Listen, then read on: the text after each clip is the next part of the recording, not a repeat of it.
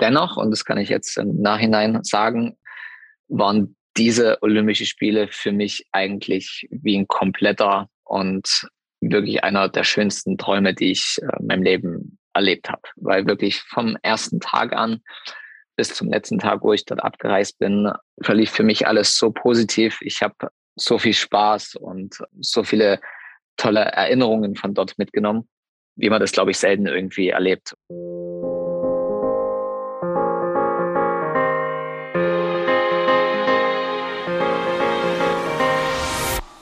Hallo und herzlich willkommen zu einer neuen Folge des Team Deutschland Podcast, dem Podcast, wo wir über den Weg der besten deutschen Sportlerinnen und Sportler zu den nächsten Olympischen Spielen sprechen. Mein Name ist Jens Behler und ich begleite die Athletinnen und Athleten hier im Podcast auf ihrem Weg. Ja, auf dem Weg zu den nächsten Olympischen Spielen ist ein gutes Stichwort. Wir sind genau eine Woche vor der Eröffnung der Olympischen Winterspiele in Peking natürlich für alle Sportlerinnen und Sportler äh, die heiße Phase der Vorbereitung. Und deswegen freue ich mich, dass einer der besten deutschen und erfolgreichsten deutschen Wintersportler der letzten Jahre, der auch schon bei drei Olympischen Spielen dabei war und jeweils auch Medaillen gewonnen hat, Zeit gefunden hat, äh, hier im Podcast äh, zu Gast zu sein. Und zwar spreche ich gleich mit dem nordischen Kombinierer Erik Frenzel, ähm, der ja auch in Pyeongchang bei den letzten Spielen auch der deutsche Fahnenträger war. Bevor wir aber starten, möchten wir und oder ich uns noch bei unserem heutigen Partner bedanken. Dieser Podcast wird wie immer unterstützt von der Sparkassen Finanzgruppe und überall in Deutschland stehen diese Sparkassen an der Seite der Menschen und ermöglichen ihnen die wirtschaftliche und soziale Teilhabe. Im Sport engagieren sie sich jährlich mit über 90 Millionen Euro für Vereine, das deutsche Sportabzeichen, die Elite-Schulen des Sports, wo mein Gast Erik Frenzel auch ähm, auf einer solchen war und auch für Team Deutschland und Team Deutschland Paralympics. Und warum? Weil es um mehr als Geld geht. Und jetzt freue ich mich, dass ich äh, mit Erik sprechen kann, ähm, dass er Zeit hat und herzlich willkommen, Erik Frenzel. Hallo, es freut mich natürlich sehr für die Einladung. Erik, ich habe es gerade schon im Intro gesagt. Äh, wir befinden uns kurz vor den Olympischen Spielen. Ihr seid mitten im, im Weltcup. Wo erwische ich dich denn gerade? Ich sehe im Hintergrund, es sieht sehr äh, behaglich aus. Es ist äh, eine holzvertäfelte Wand, äh, sieht sehr gemütlich aus. Ist es auch so gemütlich? Ja, auf jeden Fall. Du erwischst mich gerade zu Hause. Einer der letzten und wenigen Tage natürlich, die wir jetzt ähm, noch zu Hause verbringen können, bevor dann die lange Reise wieder losgeht. Und von dem her fühle ich mich gerade sehr wohl, auch was grundsätzlich meinen Leistungsstand betrifft. Ähm, die letzten Wochen haben sehr gut funktioniert. Ich glaube, der Weg, den ich jetzt eingeschlagen habe mit den Trainern und die Leistungsform passen auf jeden Fall. Und zu Hause ist das Erholung. Du bist aber ja auch Familienmensch. Drei Kinder sind zu Hause, eine Frau. Wie ist das Erholung oder ist das eher Ablenkung, aber auch nicht wirklich Erholung? Also es ist schon auch Erholung. Also natürlich mit drei Kindern weiß man natürlich, was zu Hause auf einen zukommt, wenn man zurückkommt. Und es ist aber eben auch was sehr, sehr Schönes. Und ich glaube, der größere Teil ist eher so diese Ablenkung, dass man einfach ja auf was andere Gedanken kommt, dass man einfach ein bisschen abschalten kann, einfach mal nicht über das Hier und Jetzt im Sport immer gleich nachdenken muss, sondern einfach auch mal um über die ganz alltäglichen Dinge das hat mir aber, glaube ich, auch schon in den vielen Jahren zuvor immer die, die Kraft gegeben oder auch die Abwechslung gegeben, um einfach im Sport dann eigentlich wieder bei 100 Prozent anzukommen. Und ähm, wenn ich Erholung brauche, dann äh, weiß meine Familie das schon auch und lässt mich auch mal mein Mittagsschläfchen machen. Sehr gut. Was sind, hast du, hast du so tägliche oder so familiäre Routinen, die du dann übernimmst, wenn du zu Hause bist? So bist du derjenige, der dann kocht, was sich ablenkt für die Familie? Oder gibt es da irgendwas, was du ich meine, als Sportler hat man doch Routinen. Wahrscheinlich dann auch zu Hause. Ja, also natürlich, äh, als Sportler hat man sehr, sehr viele Routinen, die auch äh, für mich immer auch sehr, sehr wichtig waren. Zu Hause, was das Familienleben betrifft, bin ich aber glücklicherweise ein bisschen außen vor. Wenn, dann übernehme ich sehr, sehr gerne natürlich irgendwie das Kochen, wo meine Frau dann immer auch sehr glücklich ist, einfach zu sagen, okay, das steht nicht auch noch auf ihren Aufgabenzettel, sondern das übernehme ich dann, dann aber auch lieben gern. Und ansonsten ähm, geht mir schon sehr, sehr gut zu Hause. Das ist schön. Es sind ja, sind ja besondere Zeiten. Es ist nicht nur ein Olympiajahr. Wir sind in der Pandemie immer noch. Das ist alles nicht so einfach. Wie hast du bisher diese Olympiasaison erlebt? Ich meine, du bist ein, wenn ich das sagen darf, mit 33 ein alter Hase. Das werden deine vierten Olympischen Spiele. Das schafft nicht jeder. Da hat man sicherlich eine gewisse Routine, aber so in der Pandemie sind Routinen ja auch, muss man mal schnell auch mal über den Haufen werfen. Wie geht's dir aktuell mit der Saison so? Ja, so an sich, toi, toi, toi, muss ich wirklich sagen, sind wir sehr, sehr gut durchgekommen.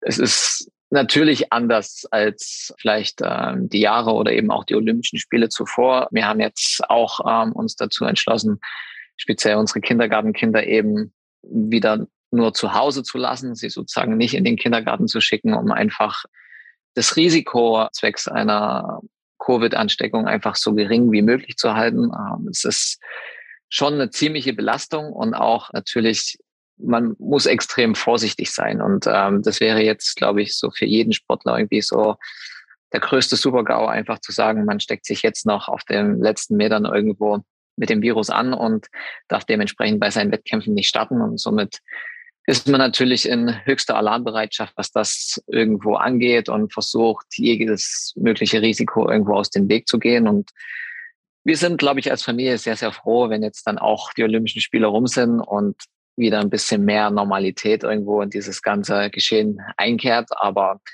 das sind halt Dinge, die man halt irgendwo für diesen Traum, den ja nicht nur ich für mich alleine lebe, sondern äh, meine Familie steht ja dementsprechend immer mit dahinter und hat auch über die Jahre vorher natürlich das Ganze immer mit mir zusammen irgendwie erlebt und auch durchgestanden. Und es war genauso ihr Traum wie mein Traum. Und dementsprechend nimmt man das da irgendwo gerne in Kauf.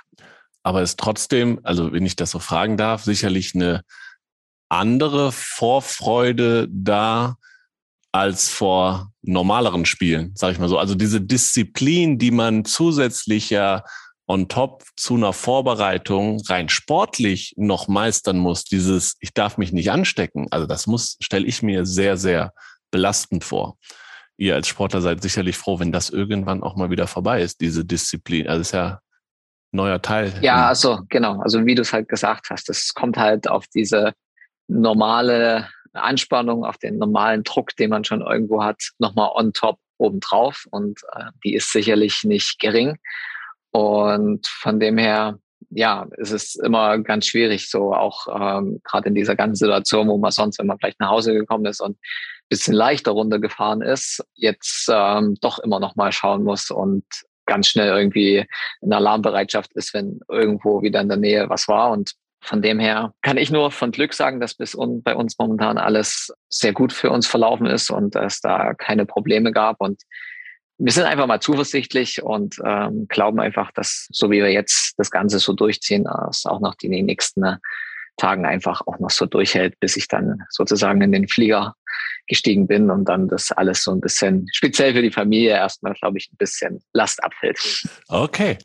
Da haben wir jetzt erstmal über deine Situation jetzt momentan gesprochen. Wir haben aber auch schon gesagt, auf dem Weg zu deinen vierten Olympischen Spielen. Und deswegen blicken wir bei dir, weil du hast schon sehr, sehr viel erlebt, steigen wir direkt in deinen Weg ein. Ähm, du hast uns Fotos geschickt von deinen Anfängen bis zu, über deine größten Erfolge, deine Meilensteine auf dem Weg bis jetzt. Darüber wollen wir gerne reden und da fangen wir an, natürlich wie immer mit den Anfängen und dem ersten Foto, was du uns geschickt hast.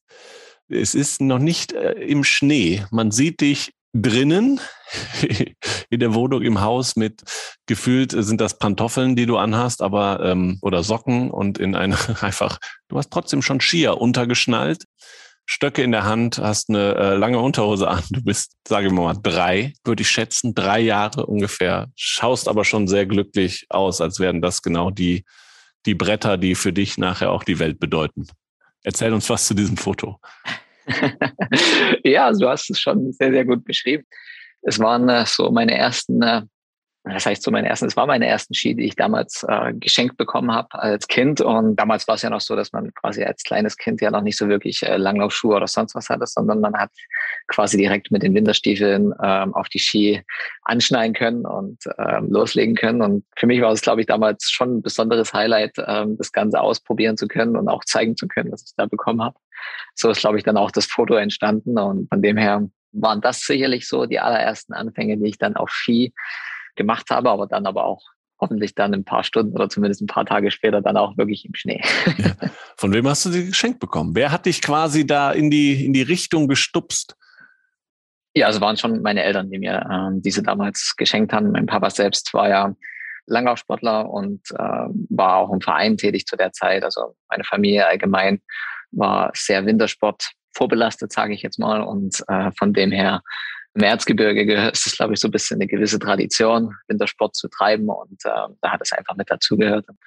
Hat man auch recht jung ähm, schon seine ersten Ski sozusagen geschenkt bekommen. Ja, und es gehört auch dazu, dass es Langlauf ist. Ne? Also ich glaube, auch das ist im Erzgebirge sicherlich anders verwurzelt als äh, andere Wintersportarten. Ja, also man hat halt ähm, damit den ersten Kontakt gehabt, ohne gleich quasi als Alpinfahrer da die Hänge runter zu sausen. Ähm, bei uns gab es ja eh noch nicht, gibt's ja nicht so diese Mordshänge. Klar, hier und da gab es auch immer wieder diese kleinen Lifte, die wir dann auch genutzt haben, aber ja, um einfach, äh, sag ich mal, den Kontakt und auch das Gefühl für die Ski entwickeln zu können, ist, glaube ich, auch Langlauf ein recht gutes Modell, um einsteigen zu können.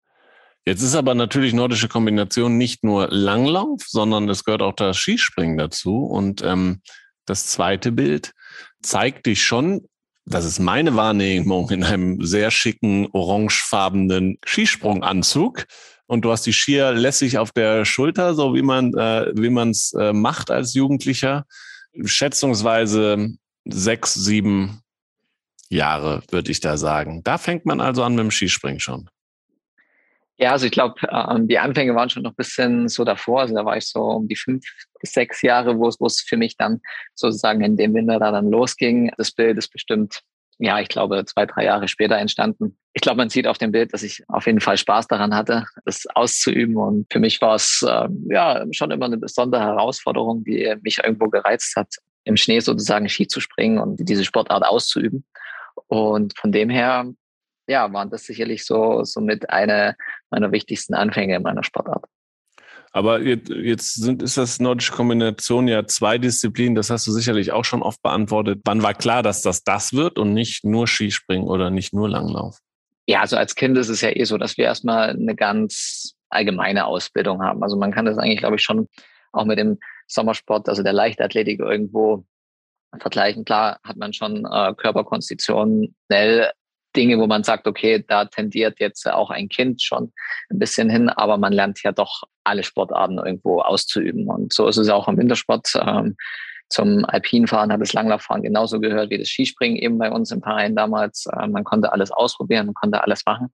Dass es dann bei mir so war, dass dann im Endeffekt die Kombination eigentlich auch bis eben ins Leistungssportniveau ich der treu geblieben bin, war eigentlich immer der Sache, dass ich einfach beides liebend gern gemacht habe. Also es war nicht so, dass ich gesagt habe, ähm, okay, ich möchte jetzt nur noch Skispringen oder eben nur noch langlaufen, sondern gerade diese Abwechslung, dieser ständige Wechsel zwischen diesen beiden Sachen hat mich immer sehr imponiert und hat mir auch immer sehr viel Spaß gemacht. Und das war auch das, warum ich dann der Sache auch treu geblieben bin. Und als Jugendlicher, klar, macht man, wie du gerade erzählt hast, macht man es im Verein. Man wird besser und besser. Die Trainerinnen und Trainer sehen das auch. Und ähm, wie, wie ist dann so der weitere Weg von dir ähm, gelaufen? Bist du ähm, ins Sportinternat gewechselt und ähm, hast da dann, wie gesagt, Schule und Leistungssport oder immer den höheren Anforderungen eines Nachwuchsleistungssportler gerecht zu werden? Das war der Weg, den du eingeschlagen bist?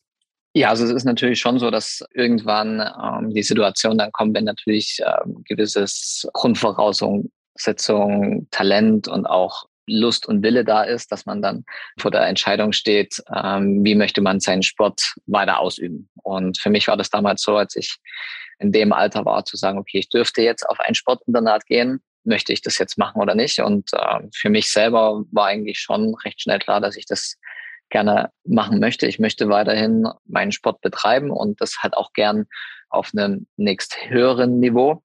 Und somit kam für mich eben die Entscheidung damals 2001 auf das Sportinternat nach Oberwiesenthal zu wechseln, dort eben in der Elite-Schule des Wintersports meine schulischen Leistung zu verbringen und eben über nebenher dann eben auch ja mein Sport alltäglich dann eben zu, zu betreiben, weil das hat halt damit dann ist einhergegangen, dass man gesagt hat, okay, ab jetzt Montag bis Freitag Schule und am Nachmittag eben der Sport gehört jetzt einfach fest zu meinem Tagesablauf.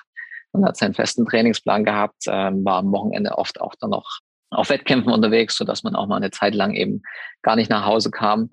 Aber das war, glaube ich, als Kind und eben dann später auch als, als Jugendlicher, glaube ich, eine großartige Schule fürs Leben. Einfach zu sagen, man geht diesen Schritt Richtung mehr Selbstständigkeit und das Ganze für sich irgendwo sich zu erarbeiten, dieses Erwachsenwerden irgendwo nochmal ein bisschen mehr, zwar abgenabelt von den Eltern, sage ich jetzt mal, aber eben immerhin noch in der Gruppe mit anderen Jugendlichen, die eben genau das gleiche Ziel verfolgen, die gleichen Voraussetzungen haben in dem Moment. Und das war schon sehr, sehr cool und die Zeit habe ich auf jeden Fall sehr genossen. Wie alt warst du, als du sogar du gerade gesagt hast, selber die Entscheidung getroffen hast, dass, dass du das gerne machen würdest? Ja, also wie gesagt, das war mit dem Wechsel ähm, zur siebten Klasse. Da ist man dann eben so um die zwölf Jahre alt. Das war dann für mich eben der Schritt zu sagen, ich möchte das gerne machen und ähm, ich habe es auf jeden Fall nicht bereut. Wie weit weg war das von zu Hause?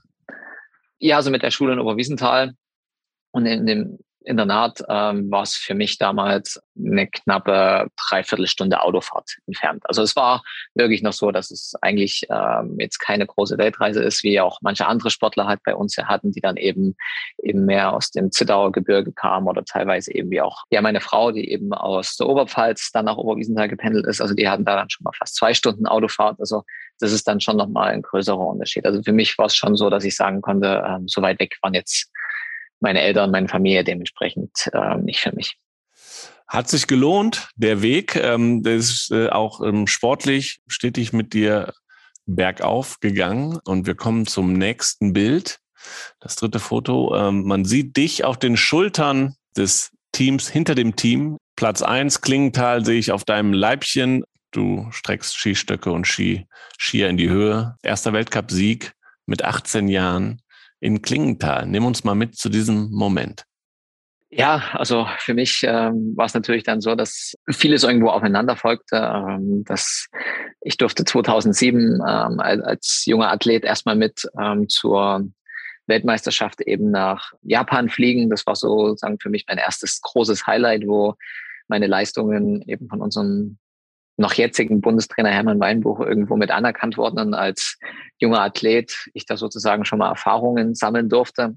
Und ab dem Zeitpunkt war ich eben in der A-Mannschaft mit angegliedert und in der darauffolgenden Saison habe ich ja schon recht gute Ergebnisse gezeigt und habe es dann auch für mich persönlich auch erstmal sehr überraschend äh, wirklich geschafft, da bei einem Massenstart auch noch für mich in meiner Heimat, also Klingenthal ist jetzt ja Sachsen dementsprechend hat man da nochmal irgendwo ein bisschen mehr Heimatgefühle, als wenn man sagt, man hat jetzt woanders wo in Deutschland einen Weltcup. Also es war ja so ein, so ein richtiger Heimweltcup für mich.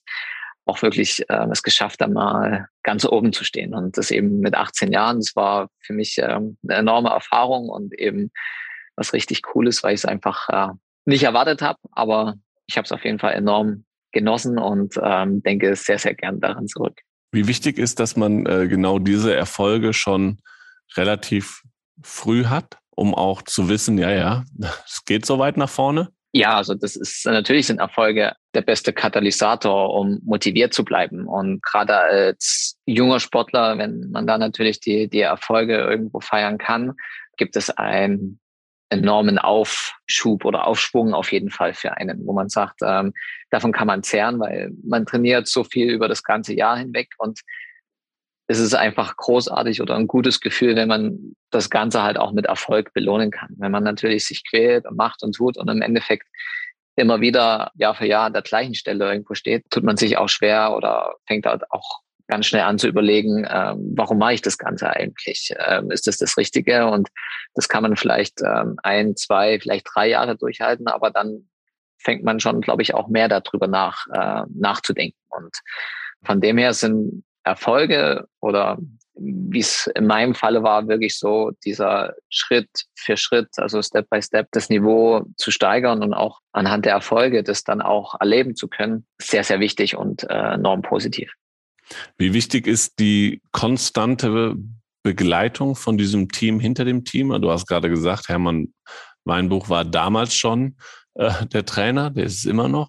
Also ich kann mich sehr, sehr glücklich schätzen, dass ich in meinem Sportlerleben wirklich äh, mit Trainern zu tun hatte, zu denen ich ein sehr, sehr großartiges, vertrauensvolles Miteinander aufbauen konnte. Ich glaube, das ist enorm wichtig, dass man sich gegenseitig respektiert und dass man aufeinander vertraut und alles ansprechen kann. Also mein damaliger Heimtrainer ist auch jetzt noch mein Heimtrainer. Ähm, mein Bundestrainer ist immer noch mein Bundestrainer. Das heißt, ähm, da hat lange sehr viel, sehr, sehr gut funktioniert und funktioniert auch immer noch gut.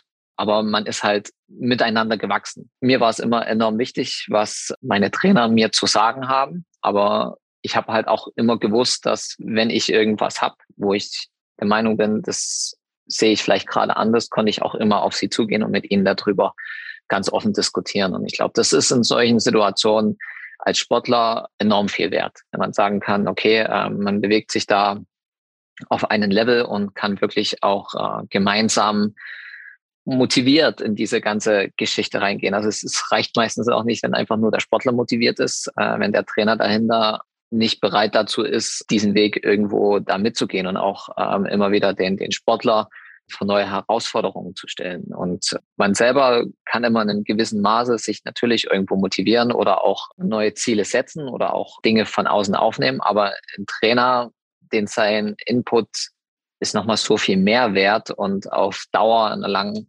Karriere, äh, glaube ich, bringt der nochmal um einiges mehr, als wenn man jetzt sagt, okay, man ist des Öfteren auf sich allein gestellt. Total spannend, weil ich glaube, das sind ähm, wichtige Wegbegleiter, die oft gar nicht so im Fokus auch stehen. Ne? Das ist auch ein Thema, äh, ich, auch mit ähm, Jörg Roskopf, dem der ist jetzt Trainer des Jahres geworden, Tischtennis-Nationaltrainer der Herren, der hat auch gesagt, so, ihr versteht halt auch nicht, warum die Trainer da nicht auch mal eine Medaille bekommen bei Olympischen Spielen. Also irgendwo da die Anerkennung, die sie, ne, du hast es jetzt ja äh, sehr, sehr schön gesagt, wie wichtig sie sind, dass sie diese Anerkennung gar nicht, gar nicht bekommen. Wie, wie würdest du sowas sehen? Ja, also ich glaube, dass die, diese, diese Anerkennung dahinter enorm wichtig ist. Also, dass man auch irgendwo was zurückgibt, weil im Endeffekt, klar, wenn wir erfolgreich sind, dann stehen zuallererst immer erst wir Sportler ganz speziell im Vordergrund. Und ähm, die Trainer kommen dann eigentlich immer erst in zweiter, dritter Instanz oder ähnliches oder werden teilweise vielleicht im Falle von Heimtrainern gar nie erwähnt. Ne? Und ähm, obwohl sie dementsprechend halt ähm, enormen Anteil an dieser ganzen Leistung betreffen oder haben.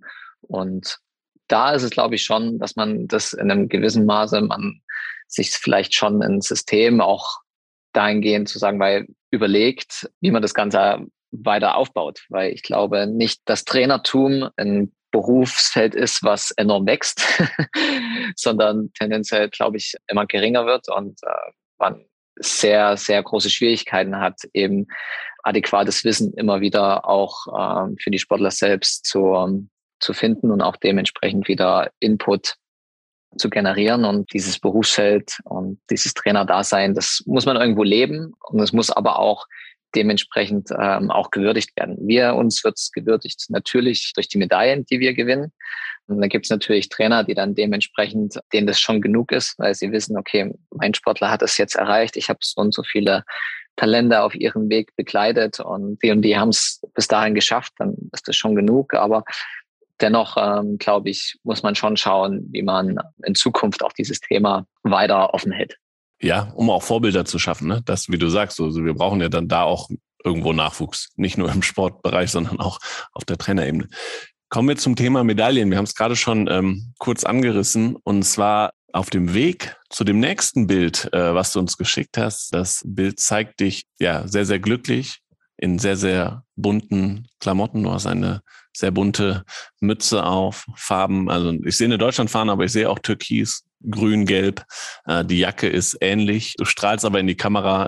Ja, war das äh, Outfit der deutschen Olympiamannschaft in Sochi bei den Olympischen Winterspielen 2014. Du hast die Goldmedaille in der Hand. Du hast auf dem Weg dahin schon bei den Spielen in Vancouver 2010 Bronze gewonnen im Team. Nimm uns doch mal mit zu diesem Moment Olympiasieger. Langer Weg und dann weiß nicht, ob das so das Ziel überhaupt war oder ob es die Teilnahme an Spielen war, eine Medaille, aber dann ist es das, ist halt die Spitze überhaupt. Wie fühlt sich das an? Also ich glaube schon, dass es die Spitze überhaupt ist, bei den Olympischen Spielen eben eine Medaille und im Endeffekt auch die Goldmedaille zu gewinnen. Also das war immer mein großer Traum, zu sagen, ich möchte gern einfach Olympiasieger werden, weil zum einen gibt es nicht sehr, sehr viele Olympiasieger. Ne? Also das ist ein Stellenwert, den man so ein gewisses Prädikat, äh, was nicht sehr, sehr viele haben. Von dem her ist es schon irgendwo was Besonderes und ein großes Highlight. Und das ist man irgendwo geführt auch sein Leben lang Olympiasieger. Von dem her war für mich damals dieser, dieser Gewinn in Sochi zum einen eine enorme Erleichterung, es endlich geschafft zu haben, weil, wie du eben schon gesagt hast, ich war zuvor eben schon bei den Olympischen Spielen in Vancouver dabei, in Kanada. Und da hatte ich eigentlich auch schon Ziele und Erwartungen, dort Einzelmedaillen zu gewinnen und war eigentlich auch innerlich der festen Überzeugung, dass ich auf dem Leistungsniveau war, das zu erreichen. Hatte damals aber eben ja mit ähm, äußeren Umständen zu kämpfen, wo ich mich irgendwie nicht drauf einstellen konnte. Ähm, ich hatte Probleme mit meiner Anfahrtsgeschwindigkeit, was mir dann eben es nicht erlaubt hat, meine Sprünge so umzusetzen, wie ich es vorher konnte. Ich war, bin, glaube ich, nach Vancouver gereist und war Dritter im Gesamtweltcup. Und mein bestes Einzelergebnis war dort ein achter Platz. Und da war ich schon ein wenig enttäuscht. Dennoch haben wir dann noch die Bronzemedaille dort gewonnen, was auf jeden Fall ein cooles Highlight war. Die allererste olympische Medaille, die wir auch ähm, sehr genossen haben und dann dementsprechend auch gefeiert haben, weil es einfach ein tolles Highlight war, da als Mannschaft eben das zu gewinnen. Aber dennoch war ich dann im Nachhinein schon etwas enttäuscht, meinen Traum, eine Einzelmedaille da noch nicht erreicht zu haben. Und äh, mit diesem Wissen, damals bin ich halt dann auch nach Sochi gefahren und ich wusste, dass das auf jeden Fall kein Selbstläufer ist. Zu dem Zeitpunkt war ich in meinem normalen Leistungsniveau noch etwas besser geworden, war Gesamtweltcup-Führender, habe schon einige Weltcups davor gewonnen gehabt und wusste, okay, Leistung passt, aber ich wusste auch, dass ich auf jeden Fall über die ganze Zeit dort fokussiert sein muss, einfach meinen Leistungsdruck und eben auch der von außen, von innen kam, gut kanalisieren musste, um einfach dort auch performen zu können. Und ähm, das hat dann wirklich in Sochi funktioniert. Und ähm, als ich mich dann dort eben zum Olympiasieger krönen durfte, war das einfach so unbeschreiblich gutes Gefühl und einfach Momente, die ich glaube ich genauso wie den ersten Weltcupsieg einfach in meinem Leben nicht vergessen werde. Und das war schon ein sehr, sehr schönes Highlight und haben wir auf jeden Fall sehr genossen. Familie wie ich. Gibt es einen besonderen Platz für diese Medaille bei dir zu Hause? ja, bei der Frage schäme ich immer mich ein bisschen, weil alle meine Medaillen, die ich habe, ähm, sind in einem Schub aufbewahrt aber eben so, dass man sie halt auf Anhieb nicht sieht. Also ich weiß, wo jede Medaille ist, finde sie auch auf die Schnelle, aber ich habe für mich irgendwie noch nicht die Möglichkeit gefunden, sie auch so zu präsentieren, wie es vielleicht man gerne möchte oder sollte. Oder ich bin da immer ein bisschen hin und her gerissen, wie, wie ich das mache. Wenn, dann soll es auf jeden Fall schön rüberkommen und ähm, da ist mir die springende Idee leider noch nicht gekommen und ähm, sie einfach irgendwo hinzulegen und so schauen, dass dann ähm, ständig vielleicht doch von Jahr zu Jahr ein paar mehr Kratzer da hinzukommen. Ähm, habe ich sehr, wohlbehalten sozusagen den Schub aufbewahrt. okay.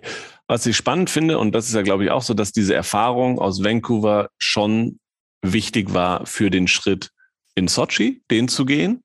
Also, dass da zum einen erste Spiele sind immer wahrscheinlich ein Ereignis, mit dem man erstmal klarkommen muss als Sportler, weil da schon sehr, sehr viel auf einen einprasselt. Dann sind, ist es vielleicht gar nicht so verkehrt, da nicht direkt, also wäre toll, wenn man direkt erfolgreich ist, aber man nimmt auf jeden Fall die, seine zweiten Spiele, glaube ich, geht man anders an auch mit mehr Druck wahrscheinlich dann trotzdem, weil man auch nicht weiß, wie viele Spiele kommen dahinter noch. So, jetzt haben wir den äh, Step gemacht in, in, in Sochi.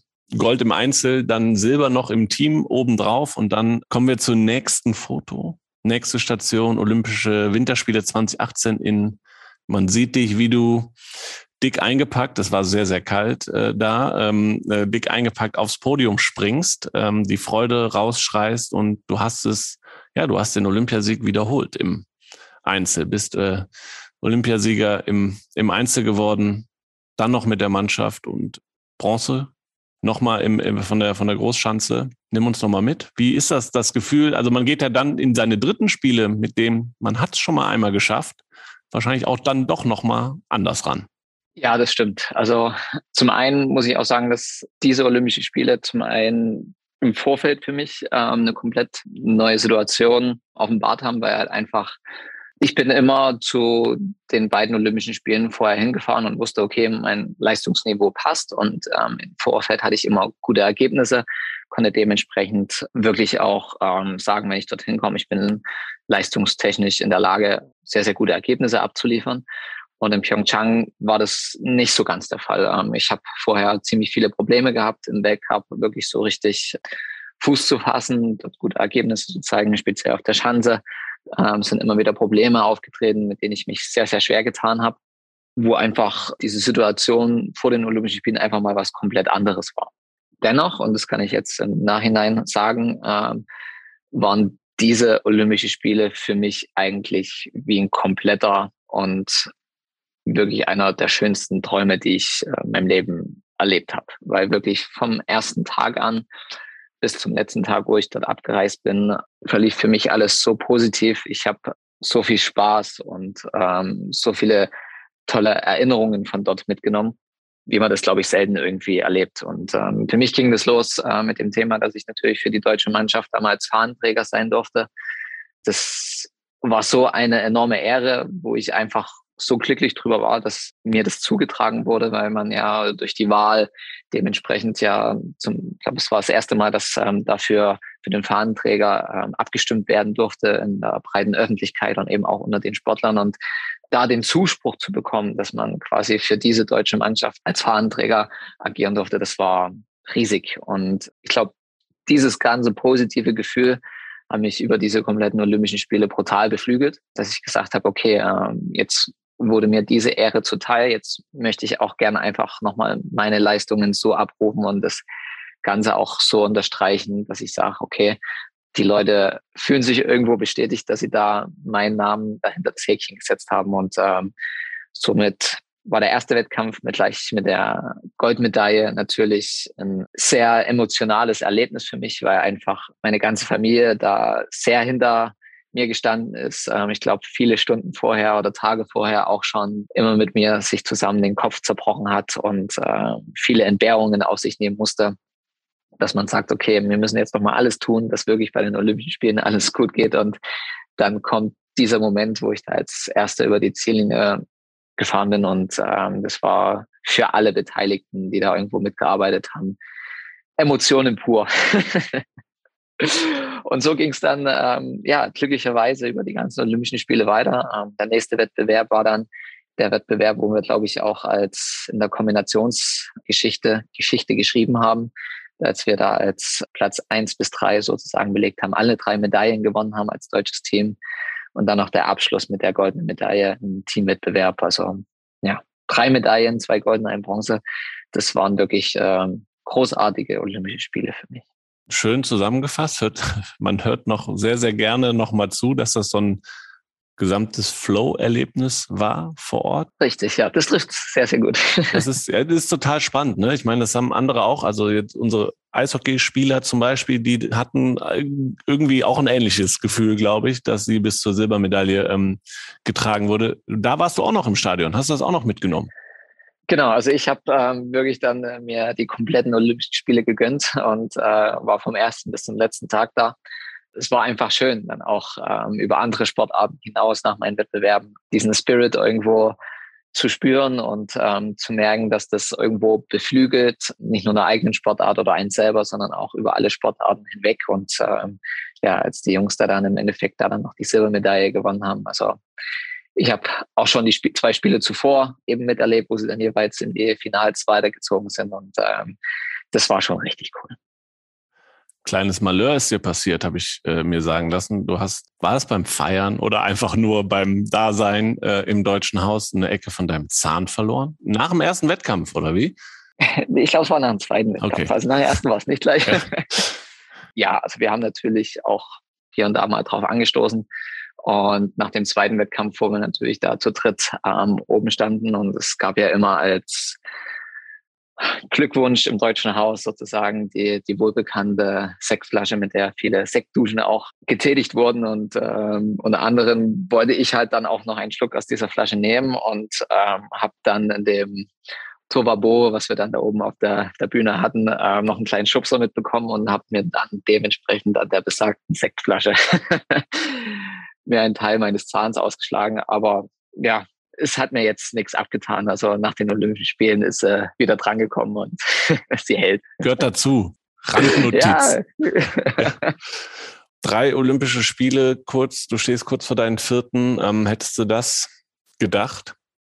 Ich glaube nicht. Also man träumt sicherlich von, von solchen Momenten, aber nicht in dem Maß und in der Menge, wie ich es erleben durfte. Und man verfolgt diese Ziele und möchte das erreichen, aber es baut irgendwo alles aufeinander auf. Also man versucht wirklich Ziel für Ziel für sich zu erreichen und nach jedem Ziel entstehen, entstehen natürlich neue. Und von dem her war das für mich auch immer so dieses Schritt für Schritt vorankommen. Das natürlich ist so gut lief für mich in meiner kompletten sportlichen Karriere. Ähm, dafür kann ich irgendwo nur dankbar sein. Ich glaube, dieses Privileg haben nicht sehr viele, dass man gesundheitlich und verletzungsfrei so gut durchkommt und das Vergnügen hat, ähm, so viele Olympische Spiele zu erleben. Und von dem her sehe ich das auch immer so für mich. Ist das auch das Erfolgsgeheimnis, wenn man das so sagen kann? Diese Schritt-bei-Schritt-Mentalität oder ist es irgendwie, wenn du zurückblickst, auch was, was anderes vielleicht oder wo, wo du sagst, es ist auch ein, ein Tipp, den du geben könntest, ähm, jungen Also ob es jetzt äh, ja, ein Geheimrezept ist, das weiß ich jetzt nicht. Es ist auf jeden Fall ein sehr, sehr guter Weg, der einem hilft, irgendwo das Ganze für sich zu fassen. Weil ich glaube, Erfolge können auch ganz schnell dazu beitragen, dass man Dinge aus den Augen verliert, äh, dass man versucht, andere Dinge dann noch schneller zu erreichen und dieses peu à peu da voranzukommen und ähm, für sich immer klar und bewusst zu sein, was als nächstes kommt. Das hilft, also hat mir auf jeden Fall sehr, sehr viel geholfen in meiner sportlichen Karriere, da über Jahre, glaube ich, so, so erfolgreich zu sein. Was kommt jetzt mit Blick auf Peking? Erstmal, gibt es noch, gibt's noch irgendwo einen Trainingsfokus? Seid ihr so kurz davor, jetzt kurz nochmal zu Hause? Äh, ein bisschen Erholung, dann steht das Thema Einkleidung an, also einmal sich komplett auszustatten für minus 20 Grad. Äh, in, es wird wieder kalt, vielleicht hilft das dir auch. Ähm, du hast das schon mal mitgemacht. Genau, die Dinge stehen an und dann wahrscheinlich aber auch nochmal ein intensives Trainingslager vorab, oder? Also so, so ein intensives Trainingslager wird es jetzt direkt nicht geben, weil wir werden es sehr aus, den, aus der Weltcup-Saison heraus angehen. Das haben wir damals ähnlich gemacht und von dem her haben wir sozusagen noch ein, dieses Highlight äh, mit dem Backup im Seefeld eben kurz vorher und dann werden wir direkt dann von dort eben nach China fliegen. Von dem her sind die letzten Wochen jetzt wirklich oder letzten Tage auch dennoch trotzdem intensiv mit den Wettkämpfen natürlich, aber eben bewusst so gesetzt, dass wir uns einfach klar auch ähm, mit der Höhe, die wir dort vorfinden werden, ähm, haben wir uns schon auseinandergesetzt, haben da Trainingsblöcke schon im Sommer auch ähm, versucht auf der Höhe zu machen und auch während der Weltcups ähm, teilweise versucht eben in der Höhe zu schlafen, um da einfach eine gewisse Anpassung zu haben. Aber ihr wart noch nicht da. Nein, also wir sind wirklich, wenn wir dort ankommen, das allererste Mal dort, ähm, werden zum ersten Mal von der Schanze springen, das erste Mal die Läufen dort laufen wird, glaube ich, ähm, sehr interessant. Ist ähm, eine Situation, die ich jetzt vorher noch nie hatte, dass ich wirklich noch gar nicht ähm, auf den Schanzen war. Aber wir haben natürlich einige Trainings vorher. Es geht aber dementsprechend auch allen Athleten so. Das Positive, was man weiß, dass es wirklich ähm, Schanzen sind, die ja, wie auch schon die letzten davor bei den Olympischen Spielen ja sehr moderne Schanzen sind. Dementsprechend sind die Profile nicht sehr, sehr untypisch, sondern man weiß ungefähr, äh, was auf einen zukommt. Und ähm, die Schanzen haben jetzt dementsprechend keine speziellen Tücken, wie man vielleicht von anderen Schanzen eben aus älteren Zeiten. Also Bischofshofen ist immer so ein besonderes Beispiel, was man dann nennt, mit diesem ganz langen Naturanlauf oder eben ja frühere Schanzen, die halt einfach da ein bisschen spezieller sind.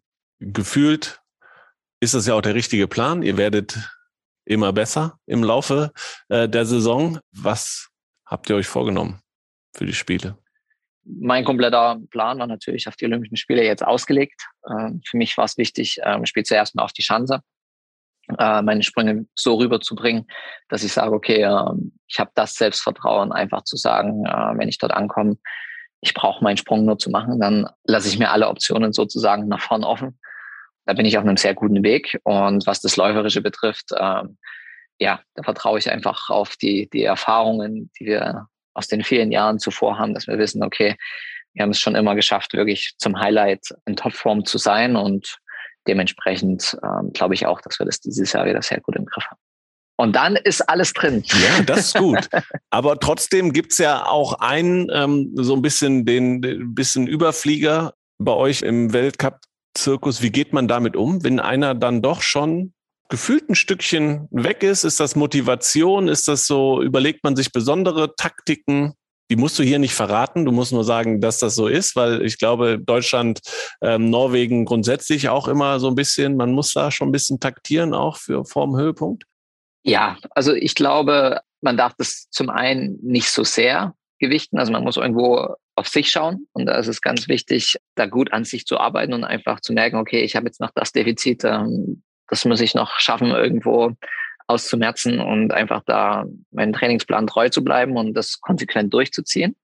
Zum anderen ist es aber auch wichtig, vielleicht das als Motivation zu sehen, dass man sagt, okay, es gibt da noch einen, der momentan einfach noch diesen Tick besser, konstanter und einfach souveräner ist. Und dem Thema muss man schon irgendwo sich klar sein und das für sich mit aufnehmen und sagen, okay, dann geht vielleicht noch dieses, dieses Stückchen mehr, was man auch im Training investieren kann.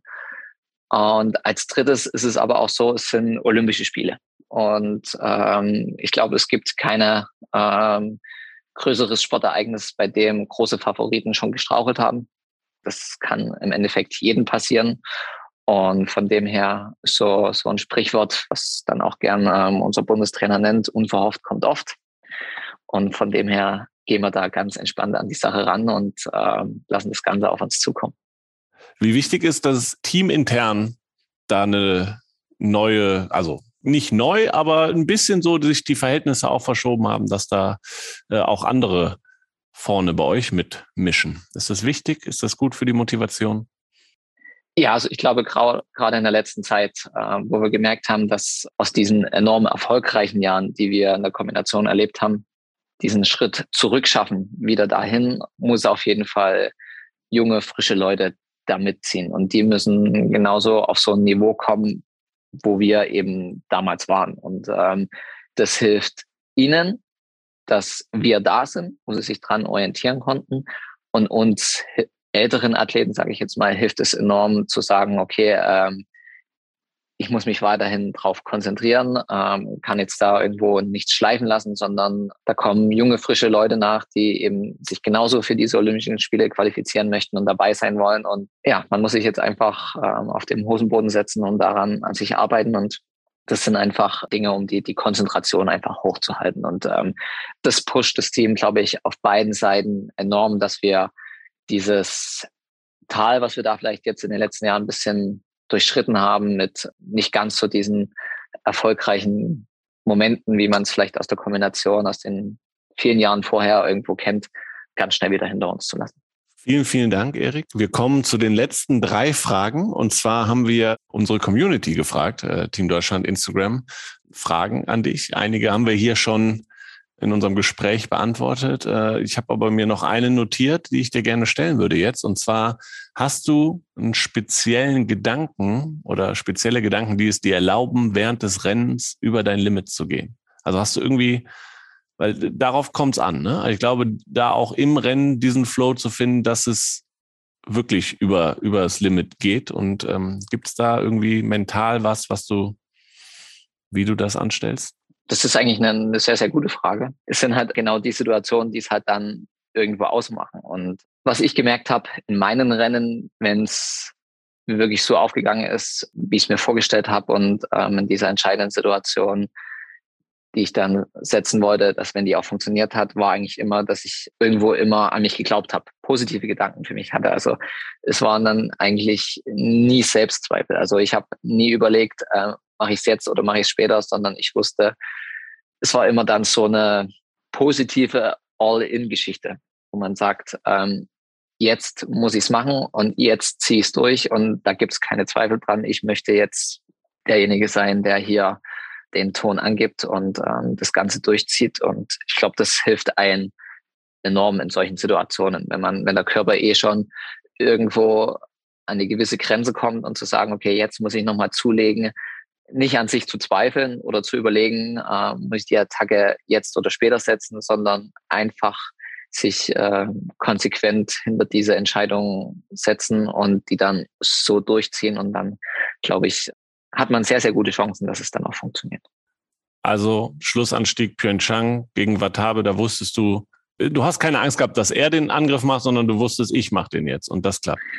Genau. Und ähm, mein, mein Umfeld, ähm, speziell meine Trainer damals, haben halt mir auch dementsprechend positiv zugeredet und gesagt haben, hey, du bist der Boss, du ziehst das jetzt durch. Und das gibt einen dann immer noch mal so diesen, diesen Zacken mehr Selbstvertrauen und Sicherheit zu sagen, ich ziehe es jetzt einfach durch. Kann man, wenn man so am Limit ist, sich noch taktische Gedanken überhaupt machen, wo die richtige Stelle ist äh, zum Attackieren oder ist eigentlich vor, im Vorfeld klar? Renntaktik ist logisch, wenn es da hinkommt in der Konstellation, dann macht man das.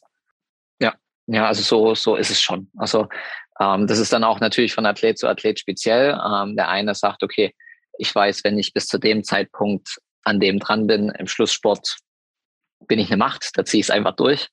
Andere Athleten wie ich, die suchen gern die Entscheidung ein bisschen eher an gewissen schwierigeren Stellen, wo ich weiß, okay, da kann ich äh, meine Ausdauer und eben auch die Kraftausdauer dementsprechend äh, mein Plus nochmal ausspielen.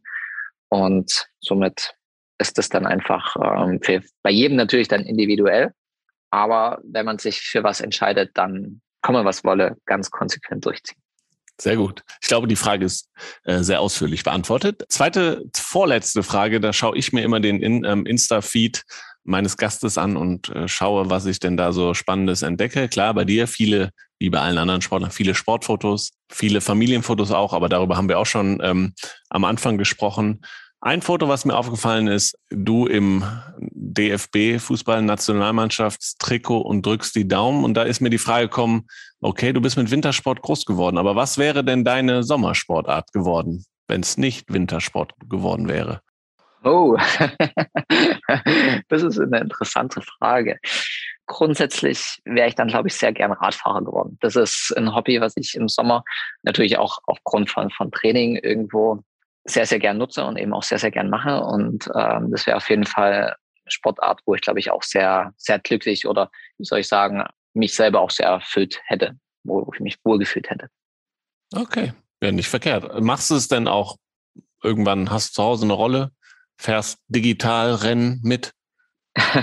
also Rennen jetzt nicht unbedingt, aber ich habe natürlich äh, meine Rolle als Trainingsmittel im Sommer natürlich lieber gern ähm, die Touren hier draußen mein besonderes Highlight, ähm, ich fahre immer sehr gerne ähm, beim Challenge Triathlon in Rot sozusagen in der Staffel immer mit. Habe mir da jetzt schon dreimal sozusagen die 180 Kilometer da angetan. Das ist immer so ein bisschen ein besonderes Highlight. Aber ansonsten war ich jetzt noch nicht in sehr vielen Radrennen dabei. Okay. Gut zu wissen. Okay, zum Abschluss. Äh, Abschlussfrage, äh, die ich jedem stelle. Was hast du beim Sport gelernt, bei deinem Sport gelernt für dein Leben abseits des Sports, was dir nur der Sport gegeben hat? ich glaube, in gewisser Maßen dieses an sich glauben.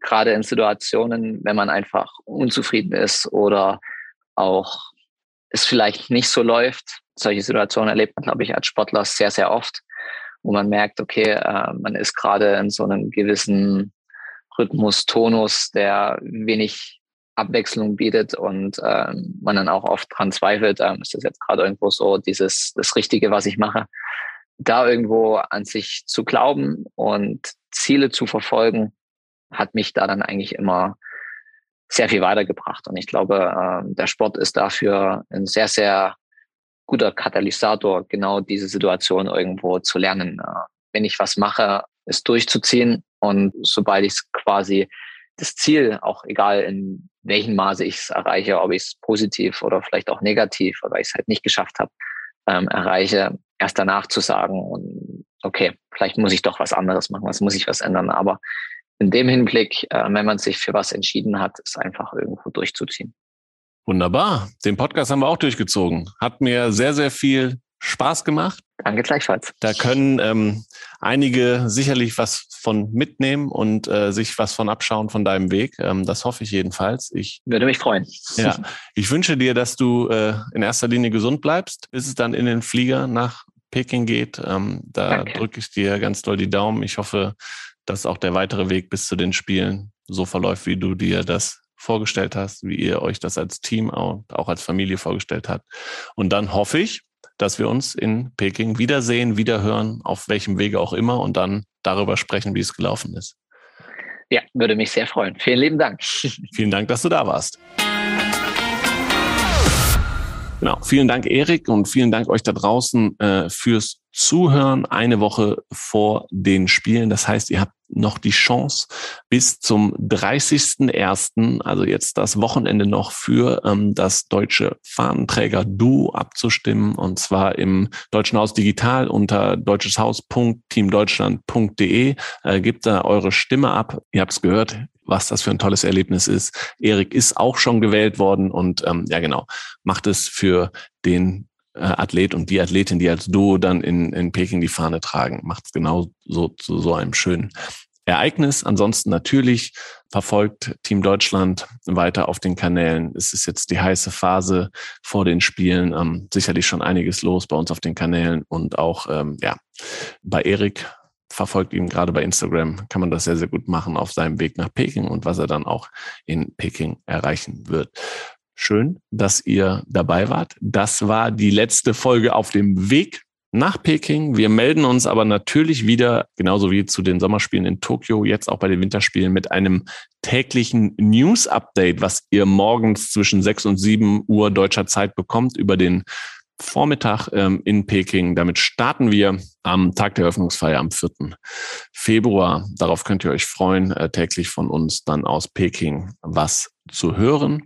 Bis dahin, ja, bleibt uns gewogen. Vielen Dank auch nochmal an dieser Stelle an äh, Maniac Studios, die uns bei der Postproduktion dieses Podcast auf dem Weg zu den Spielen die ganze Zeit unterstützen. Danke dafür und ja, wir freuen uns auf die Spiele in Peking. Ich hoffe, ihr auch. Bis dahin, ciao und tschüss.